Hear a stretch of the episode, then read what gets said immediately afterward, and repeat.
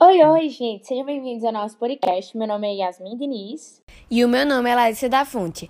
Hoje nós vamos falar sobre o sal mineral muito importante, o ferro. E aí, Larissa, conta um pouquinho pra gente sobre a história do ferro e onde podemos encontrá-lo. Pode deixar comigo, Yasmin. O ferro já é usado desde os tempos mais remotos, cerca de 4.000 a 3.500 anos antes de Cristo. Nessa época, o ferro era obtido por meio de meteoros e era considerado extremamente raro. Yay! Porém, não se encontra o ferro isolado na natureza, mas somente em minérios.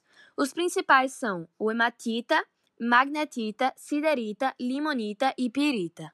O ferro é um elemento de extrema importância para a nossa alimentação, geralmente encontrado em alimentos como o fígado, a carne seca, o feijão, passas, pão, ovos, lentilha, ervilha, beterraba e muitos outros alimentos.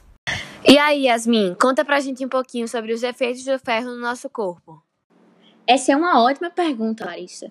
Como todos sabemos, o ferro é essencial para a produção de hemoglobina, que é uma proteína que ajuda as células vermelhas do sangue a fornecerem oxigênio para todo o corpo.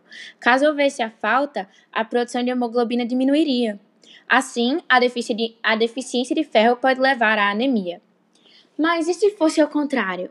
O que o excesso de ferro poderia causar? O excesso de ferro pode acumular em vários órgãos, como coração, fígado e pâncreas, e pode resultar em algumas complicações, como, por exemplo, o aumento de gordura no fígado, cirrose, palpitações cardíacas, diabetes e artrite.